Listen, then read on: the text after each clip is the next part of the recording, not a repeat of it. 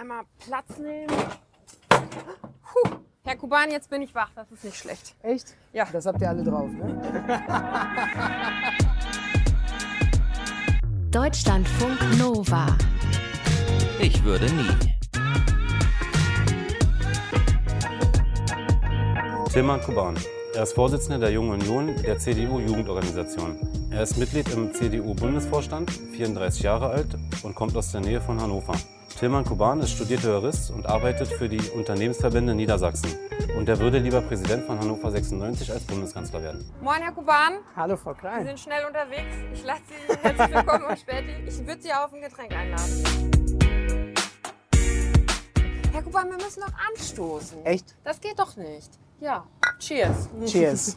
Ich weiß gar nicht, darf man jetzt noch anstoßen? Was, was darf man eigentlich heute noch? Ja? Das weiß ich nicht. Ich mache aber, das müssen Sie mir sagen. Sie sind ja der Politiker, der hier die, die Ich, stoße Regeln immer noch, ich festlegt. stoße immer noch an. Gut. Ich freue mich auch darauf, wenn man sich irgendwann vielleicht mal wieder, äh, man sich irgendwann mal wieder umarmen kann, wenn man sich, äh, wenn man auch mal wieder ein bisschen näher als 1,5 Meter aneinander ran darf. Vermissen Sie äh, Händeschütteln? Es gibt ja viele, die das nicht vermissen. Ich persönlich äh, habe mich eigentlich immer darüber gefreut, weil man irgendwie auch so ein Gefühl für jemanden bekommt. Hat er jetzt einen festen Händedruck, hat er einen weniger festen Händedruck? Wie sie also man kann, glaube ich, den Gegenüber durch ein Händeschütteln schon äh, auch ein bisschen einschätzen, wenn man jemanden gerade neu kennenlernt. Ein Händedruck sagt viel aus, finde ich. Hm. Was haben Sie für einen Händedruck? Einen festen. Das müssen Sie entscheiden, aber wir wollen es jetzt noch nicht testen. Ja, das können wir, können wir jetzt nicht machen. Aber es gibt ja so Menschen, die haben so ein ganz, so ein, wo man gar nicht merkt, dass eine Hand da ist. Ja, die Fischflosse. Die Fischflosse, ja, die Fischflosse. Ich habe hier keine Fischflosse, aber eine Fragentüte. Da können Sie mal Kärtchen rausziehen. Da stehen Ja. Ich würde nie Sätze drin. Die Okay. könnten Sie einmal laut vorlesen und dann sagen, ob Sie das machen würden oder nicht. Okay, wir fangen mit dem ersten an, richtig? Ich würde nie ein Poster von Armin Laschet in meinem Zimmer aufhängen. Oder in der Küche, Wohnzimmer, Küche. Schlafzimmer. Früher habe ich noch mal Poster aufgegangen, heute hänge ich eigentlich keine mehr auf, äh, sondern es sind eher, wenn dann, schöne Bilder. Von daher, ich würde es trotzdem nicht ausschließen, vielleicht äh, im Büro oder ähnliches, äh, dann auch, wenn man so eine Hall of Fame hat, äh, dass man dann dabei auch einen Armin Laschet hat, wenn er Kanzler äh, geworden ist. Dafür kämpfen wir ja. Ansonsten wird es eine Hall of Shame. Das glaube ich nicht. Was hatten Sie denn früher so im Zimmer hängen? Auch Politiker? Nee. Was Politiker denn so? hatte ich nie. Fußballer. Sie dürfen gerne noch mal ziehen, wenn Sie mögen. Echt? Dann gucken wir doch mal rein, was Sie noch so Schönes vorbereitet haben. Wir haben nur beste Fragen. Ich würde nie für die Seenotrettung im Mittelmeer spenden. Würde ich nicht ausschließen. Das habe ich bisher noch nicht gemacht, aber würde ich nicht ausschließen, wenn äh, es sich um ein äh, legales Verhalten handelt, ähm, weil ich äh, finde, dass äh, wir auch einen humanitären Auftrag haben, dass wir äh, Menschen helfen. Die Menschen im Mittelmeer gehören gerettet. Ähm, die Frage ist, ob sie dann in einen europäischen Hafen gebracht werden oder eben zurück ähm, an äh, die Küste beispielsweise Afrikas. Aber Sie würden es jetzt nicht ausschließen, mal für eine Seenotrettung zu spenden? Nee, An eine private NGO? Ja, genau. Wenn es sich sozusagen um eine legale Seenotrettung äh, handelt, das ist mir sehr wichtig. Ja. Okay. Dann ziehen Sie noch mal.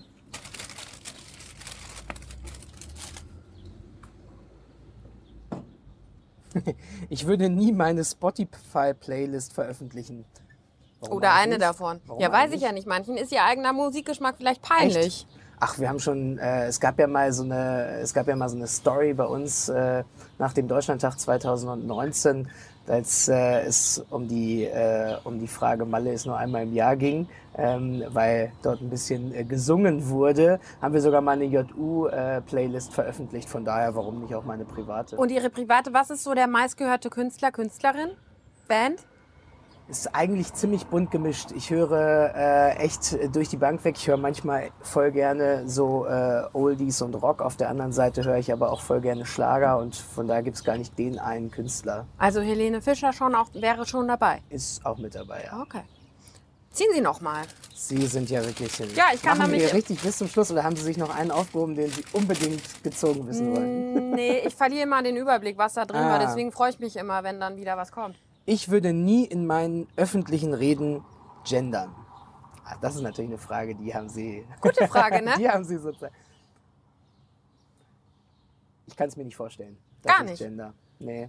Ich finde persönlich soll das jeder für sich selbst entscheiden, ob er oder sie äh, gendert, äh, ob man das. das ist haben eine Sie's Frage gemacht, von ne? Freiheit. Haben Sie es gemerkt? Nee. Haben Sie nur gemacht? Er oder sie gesagt. Ja, ist ja schon auch ein bisschen. Ach so, das ist schon- wenn das man ist dann schon beide, Gendern? Ja, wenn man er wenn ich, oder beide, sie. wenn ich beide nenne, also wenn ich jetzt sage, liebe Freundinnen und Freunde, dann ist das schon Gendern. Wenn das, wenn das Gendern ist für Sie, dann, äh, dann gender ich auch. Liebe Schülerinnen und Schüler, liebe Freundinnen und Freunde, das sage ich sicherlich in meinen Reden. Das würden Sie auch so ganz konkret immer durchziehen dann?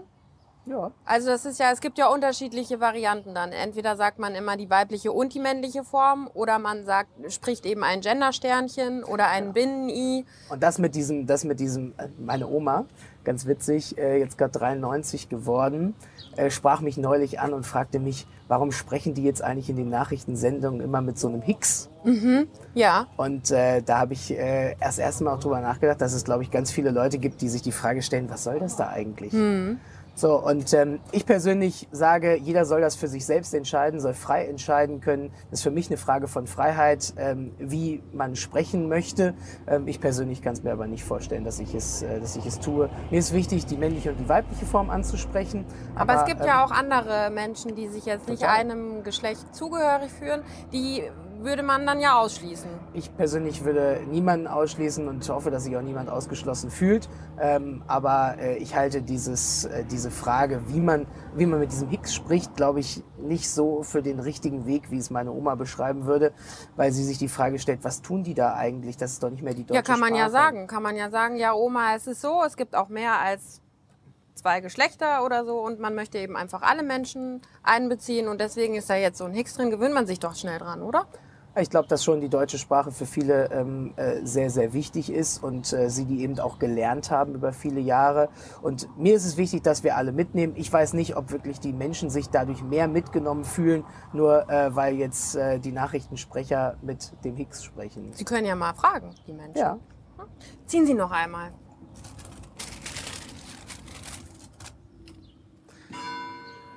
Ich würde nie mit Hans-Georg Maaßen Wahlkampf machen. Ich kann mir nicht vorstellen, dass ich äh, mit ihm Wahlkampf mache. Ich würde auch nicht nach Südthüringen fahren, äh, um ihn dort zu unterstützen. Ich glaube, es hätte diese Kandidatur von ihm nicht gebraucht, weil wir genug moderne äh, Konservative innerhalb der Union haben, die äh, uns dort stark genug vertreten. Und äh, deswegen, Sie würden ich nicht nicht. auf einer Bühne mit ihm irgendwann mal irgendwo stehen. Ich persönlich kann es mir nicht vorstellen, dass ich jetzt mit ihm äh, gemeinsam, also in diesem Jahr sowieso nicht Wahlkampf mache. Äh, für die Zukunft weiß man es nie, ob ich mal irgendwo mit ihm in irgendeiner Sitzung oder irgendwo äh, zusammen stehe, aber ich werde auf jeden Fall nicht nach Südthüringen fahren. Und es ist jetzt auch keiner, mit dem Sie gerne abhängen. Nee. nee. Am Späti sitzen und am Späti sitzen und eine Mate hier eine. Mate oder Mhm. eine Spezi trinken, nee. Okay. Das war jetzt die Tüte. Das war die Sind Tüte Sie und die traurig, dass jetzt es schon weg. vorbei ist? Das war ganz cool Ist gut, eigentlich, ne? Herr Kuban, wir, wir stellen ja unserer Community auch immer Fragen. Welche Mhm. Fragen Sie an die PolitikerInnen haben, Politiker und Politikerinnen. Und da kam eine Frage auch zum Thema Pflege, Pflegenotstand, Gesundheit. Wann gibt es endlich die Lohnreformen, die Berufe attraktiv machen, die dringend gebraucht werden und zu wenig Nachwuchs finden? Das ist eine Frage von Isabel, vor allem in der Krankenpflege. Also wann endlich Lohnreformen für die Berufe, die wir ganz dringend brauchen? Ja, wir haben äh, ja da schon einiges gemacht ähm, und es ist ja auch auf den Weg gebracht worden, beispielsweise auch eine Erhöhung ähm, des Mindestlohns in der Pflege. Ich glaube, wir müssen schon differenzieren zwischen der Krankenpflege und der Altenpflege. Ähm, in der Krankenpflege, gerade in den Krankenhäusern, wird häufig sogar noch ein besserer Lohn bezahlt als äh, in der Altenpflege. Von daher haben wir da schon auch eine Aufgabe. Und wir müssen am Ende eben aber auch sagen, wie wir das bezahlen wollen, weil die Pflegeversicherung, die wir ja als Arbeitgeber und als Arbeitnehmer zahlen, ist nur als Teilkaskoversicherung ausgestaltet, anders als andere Versicherungen, wie beispielsweise die äh, Arbeitslosenversicherung und deswegen oder die Krankenversicherung. Und deswegen ist es schon so, dass wir einen erheblichen Steuerzuschuss zur Pflege haben. Und äh, wollen wir, dass wir zukünftig, äh, dass die Leute zukünftig mehr verdienen in der Pflege, dann müssen wir am Ende auch sagen, okay, dann sind wir als Gesellschaft auch bereit, dafür mehr Geld zu investieren. Dann sind wir bereit, entweder höhere Steuern zu zahlen oder dann sind wir bereit, höhere Abgaben zu zahlen.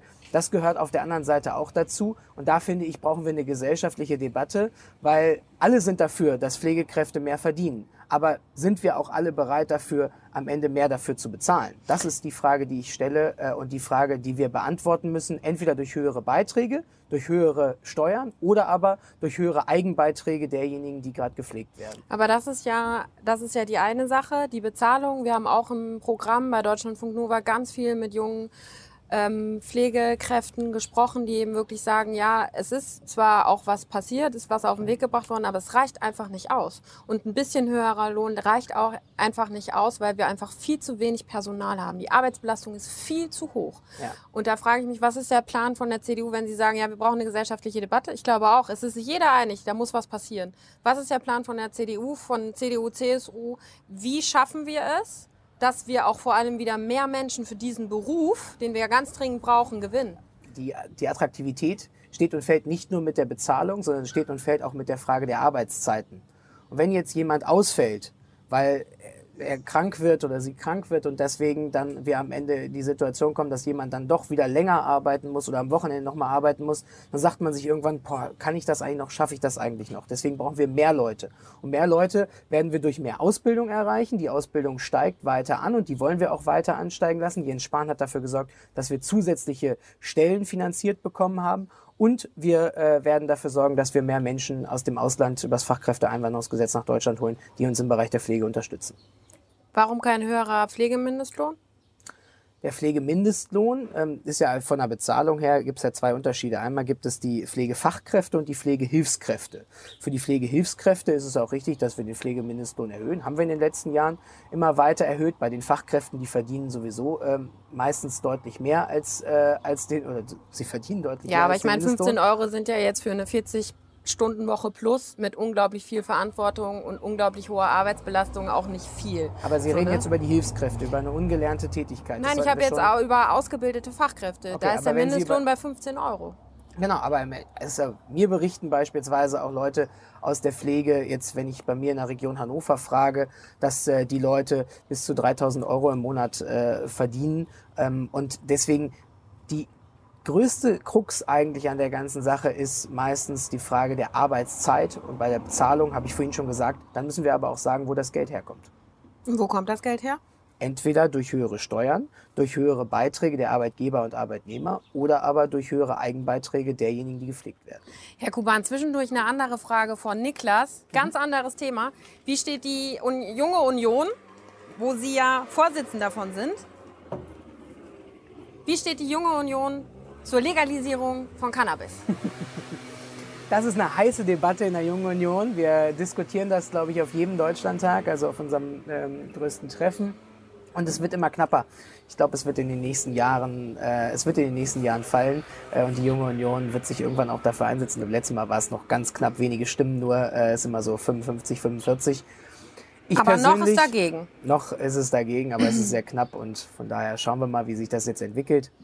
Ich persönlich muss sagen, ich war lange ein Befürworter der Legalisierung äh, von Cannabis und habe dann meine Staatsanwaltschaftsstation im Drogendezernat gemacht, ähm, in der Staatsanwaltschaft in Hannover im Rahmen meines Referendariats.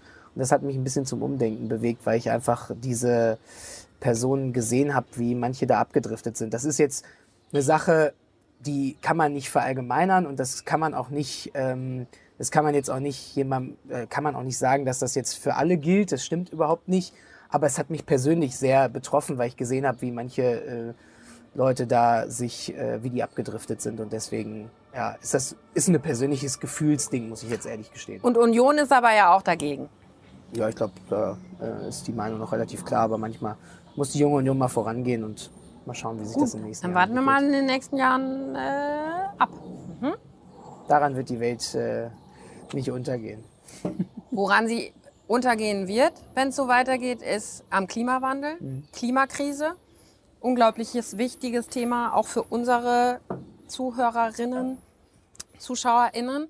Auch da kamen Fragen, auch da eine Frage von Mick, der eine Ja-Nein-Frage gestellt hat. Jahrzehntelang die Regierung angeführt und plötzlich soll ich euch für Klimakompetenz wählen? Fragezeichen. Ich glaube, es ist eine rhetorische Frage. Wir müssen uns da auch ehrlich machen, bin ich, glaube ich schon, dass wir am Ende auch sagen müssen, am Anfang der Amtszeit von Angela Merkel, so 2005, 2006, 2007, hat sie das Thema sehr stark in den Fokus gerückt. Da war sie die Klimakanzlerin. Ja? Und ähm, dann kam eine Zeit, wo wir viele Krisen hatten, Bankenkrise, Wirtschaftskrise, äh, Wirtschafts- und Finanzkrise, dann kam das Thema äh, Flüchtlinge und Migration und ähm, da ist das Thema schon ein bisschen aus dem Fokus gerückt. Das gehört zur Wahrheit einfach dazu. Und äh, dann kam auch durch die Bewegung von Fridays for Future das Thema wieder auf die äh, Agenda und das finde ich äh, gut und richtig und äh, deswegen hat die Union da in den letzten Jahren sich durchaus weiterentwickelt. Ich würde halt nicht so weit gehen zu sagen, wir sind ein klimapolitisches Entwicklungsland. Wir haben schon ein bisschen was gemacht, aber sicherlich nicht genug. Sicherlich nicht genug, hat auch Angela Merkel nochmal auf ihrer Pressekonferenz mhm. gesagt, ihrer letzten vorm, vorm Sommer, dass das Tempo angezogen werden muss und mhm. dass jetzt wirklich mal Eile geboten ist. Und da fragt man sich ja schon, wenn man sich das Wahlprogramm der Union anguckt, also das Gefühl Eile hat da niemand beim Thema Klimakrise. Da hat man wirklich das Gefühl, so richtig angekommen scheint das immer noch nicht zu sein. Na, das äh, würde ich jetzt mal bestreiten, weil wir uns auf einen sehr, sehr starken Weg eingelassen haben. Wir haben, äh, sind die einzige Nation, die sich auf den Weg gemacht hat, äh, die Kohlekraft und äh, aus der Atomkraft auszusteigen. Das ist äh, ein starker Schritt. Wir haben, äh, wir haben sozusagen ambitionierte Ziele, die wir äh, erreichen wollen. Wir haben in Europa das Programm Fit for 55 äh, äh, und deswegen finde ich, dass wir schon starke Ziele gesetzt haben. In der nächsten Legislaturperiode wird es insbesondere um die Frage gehen der Maßnahmen. Wie kommen wir dahin? Und ähm, na klar kann man sagen, ja, Kohleausstieg jetzt und sofort. Aber dann muss man eben auch die Frage stellen, wie soll hier äh, noch das Licht äh, brennen? Wie sollen eben auch in Deutschland, wir sind Industrienation, auch in Zukunft noch industrielle Produktion möglich sein? Und äh, nur zu sagen, sofort raus und sofort weg damit, ähm, ist das eine sagen ja nicht mal die ambitioniertesten Politiker äh, von anderen Parteien. Nö, ähm, da kann man ja sagen, da müssen wir halt, wenn wir weiter Licht haben wollen, ist ja klar, will ja mhm. jeder, wollen die Grünen auch, mhm. müssen wir halt einfach die erneuerbaren Energien jetzt mhm. mal wirklich voranbringen und zusehen, dass wir klimaneutral werden. Also die Union strebt an, bis 2045 klimaneutral zu mhm. werden.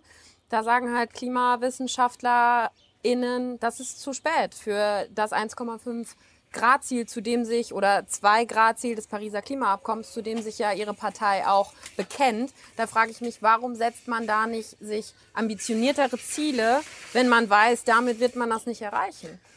Also am Ende geht es ja auch um die Frage, wir haben es zum Beispiel jetzt gesehen bei den Flottenzielen, dass die äh, schneller erreicht werden können und dann wurde nachgeschärft, äh, was zum Beispiel die, die Automobilindustrie angeht. Und äh, man sollte sich am Ende nicht nur Ziele setzen, die unrealistisch sind, sondern vor allem auch realistische Ziele. Und da haben wir eine große Aufgabe als Deutsche, ähm, weil wir da auch ein Vorbild für die Welt sein müssen und sein können. Und ich bin der festen Überzeugung, dass wir das schaffen können, dass wir mit diesen ambitionierten Zielen, die wir uns selbst gesetzt haben, dann auch ähm, Klimaschutz zum Vorbild für die Welt zu machen. Weil Aber Vorbild werden wir doch, wenn wir uns anhand, wenn wir gucken, was brauchen wir, mhm. um die Ziele des Pariser Klimaabkommens zu erreichen, wenn wir uns dann auch wirklich daran ganz konkret mit Maßnahmen orientieren würden, dann wären wir doch ein Vorbild global für den Klimaschutz, ja. oder? Wir haben in Deutschland 2% des weltweiten CO2-Ausstoßes. Aber nur 1% der Weltbevölkerung. Ja, lassen Sie mich mal ausreden. 28% in China, 16% in den USA. Glauben wir wirklich, dass wenn wir jetzt Klimaschutz betreiben und dabei Wirtschaftskraft und Wohlstandseinbußen haben, dass dann die, die Chinesen und die Amerikaner sagen, wow, geile Idee, das kopieren wir? Glauben wir das? Ich glaube es nicht.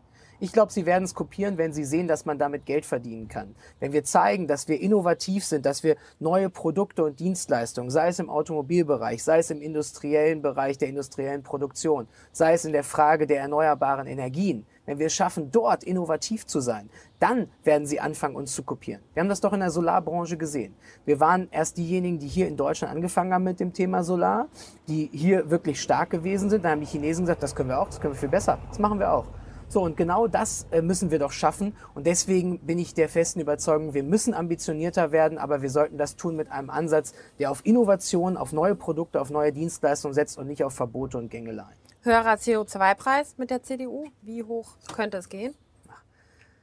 das ist halt immer so, da habe ich manchmal das Gefühl, es ist so ein bisschen wie beim Würfeln. Äh, jeder wirft jetzt noch mal einen oben drauf ähm, und das halte ich für halte ich für ziemlich äh, falsch.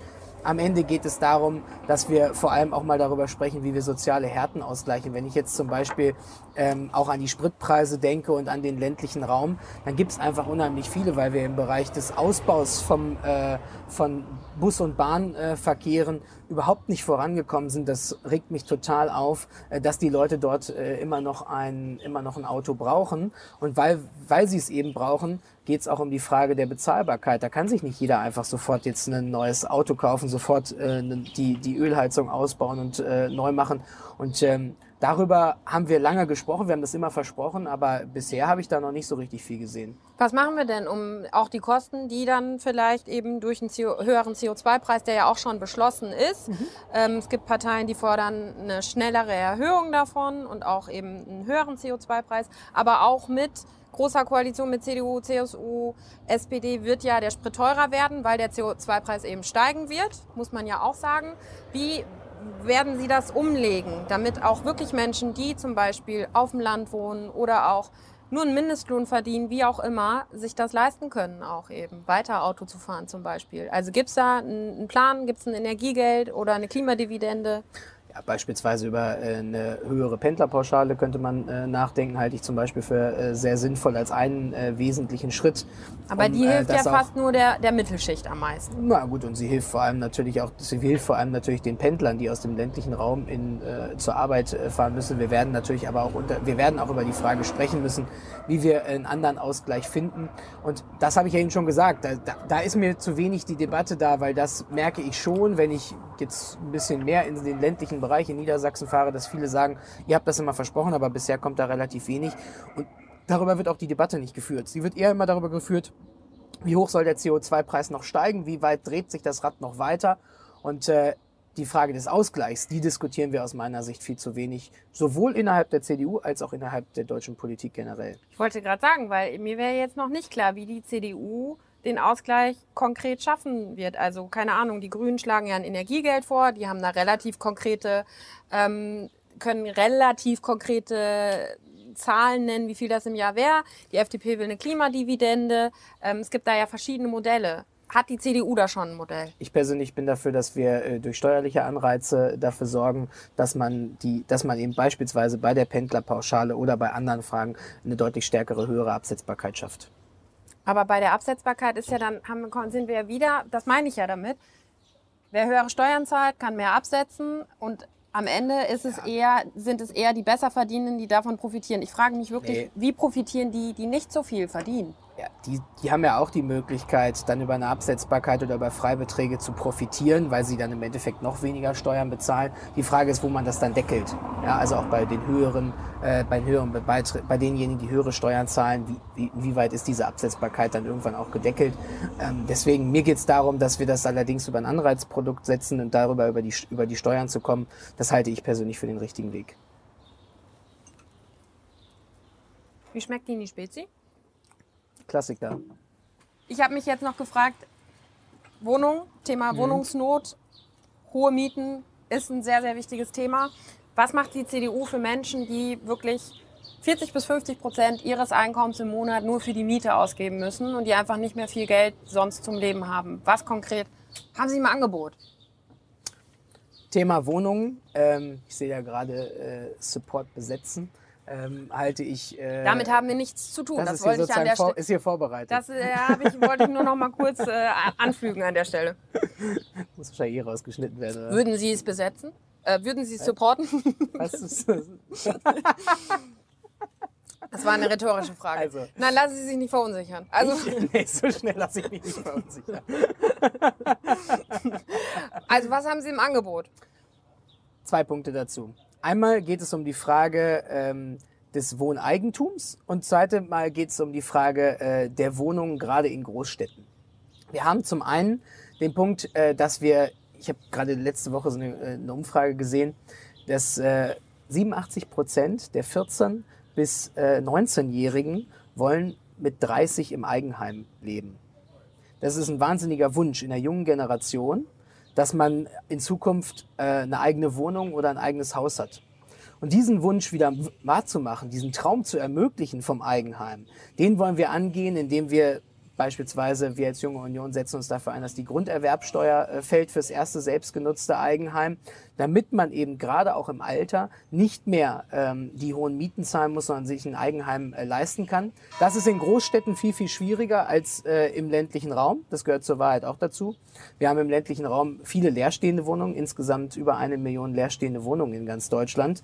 Und ähm, da geht es eben auch darum, dass die, dass wir den ländlichen Raum viel, viel besser anbinden an die großen Städte, weil wir damit die Möglichkeit schaffen, dass man dort auch viel, viel besser leben kann, dass man dort eben auch kostengünstiger leben kann, weil unser Problem ist ja hier in Berlin, noch schlimmer in München äh, oder äh, anderswo, ist es halt fast kaum noch bezahlbar, eine Wohnung zu haben, sie zu mieten oder aber sogar zu kaufen. Und äh, da ist unser größtes Problem. Deswegen sage ich, ländlichen Raum besser anbinden, mehr äh, investieren in die Infrastruktur. Und ich glaube, wir haben gerade in dieser Pandemie gesehen, dass äh, es total attraktiv ist, im ländlichen Raum zu wohnen, dass man äh, die Möglichkeit hat, rauszugehen, dass man draußen die Natur auch genießen kann.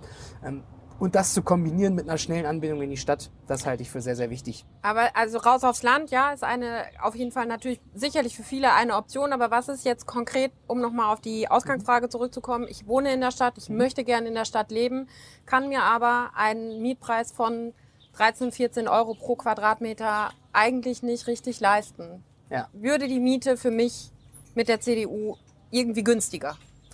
Das Versprechen haben schon einige andere versucht und ich muss ganz ehrlich gestehen, das wird nur funktionieren, wenn wir mehr Wohnraum schaffen in den Städten. Ob wir da, dafür sorgen, dass beispielsweise die, die Dachgiebel äh, noch äh, besser ausgebaut werden, um dort mehr Wohnraum zu schaffen, indem wir mehr bauen, weil die einen wollen Gesellschaften oder sie wollen die, die Mietpreisbremse einführen. Das bringt doch am Ende alles nichts. Vor allem wird dann nicht mehr in den Bestand investiert. Und wenn wir eben dann noch den, den Neubau äh, sogar äh, verbieten, wie es einige andere Parteien äh, fordern, weil wir dafür zu viel Kies und Sand äh, verwenden, dann muss ich sagen, dann wird der Bestand immer teurer werden, weil äh, wir eben nicht mehr Wohnraum dort schaffen, wo ihn die Leute sich wünschen, nämlich in den Städten. Deswegen geht's nur mit mehr Bauen und dann eben aber auch mit einer klaren, mit klaren Vorgaben, dass wir diesen Wohnraum so attraktiv machen, dass ihn sich auch gerade diejenigen leisten können, die ihn brauchen, beispielsweise Schüler, Studenten, ähm, die in Städte ziehen, weil sie dort studieren und das nicht so einfach möglich ist, in den ländlichen Raum zu pendeln. Also Mietpreisbremse gibt's ja schon, aber würden Sie nicht verschärfen wollen?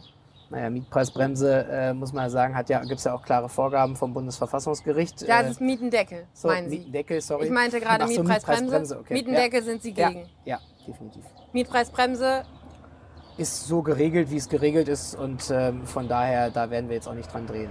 Und auch nicht verschärfen oder so? Nein. Mehr Wohngeld?